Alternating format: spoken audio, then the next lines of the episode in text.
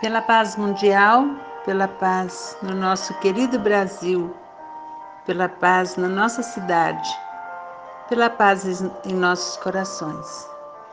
Oração rogativa, Chico Xavier e Emmanuel.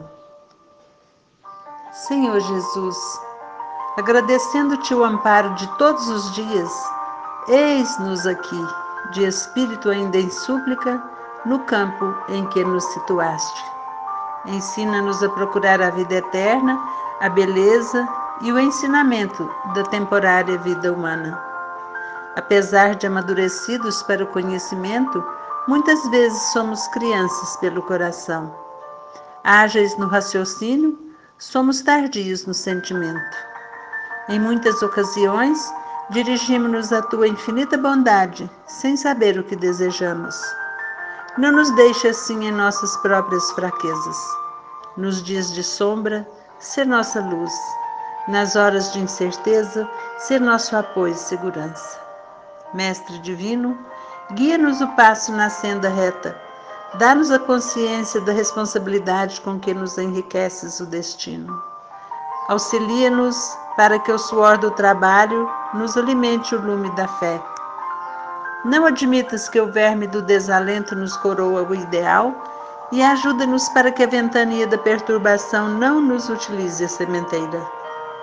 Educa-nos para que possamos converter os detritos do temporal em adubo que nos favoreça a tarefa. Ao redor da leira que nos confiaste, rondam aves de rapina, tentando instilar-nos desânimo e discórdia. Não longe de nós, Flores envenenadas deitam um capitoso aroma, convidando-nos ao repouso inútil, e aves canoras da fantasia, através das melodias fascinantes, concitam-nos a ruinosa distração. Fortalece-nos a vigilância para que não venhamos a cair. Dá-nos a coragem para vencer a hesitação e o erro, a sombra e a tentação que nascem de nós.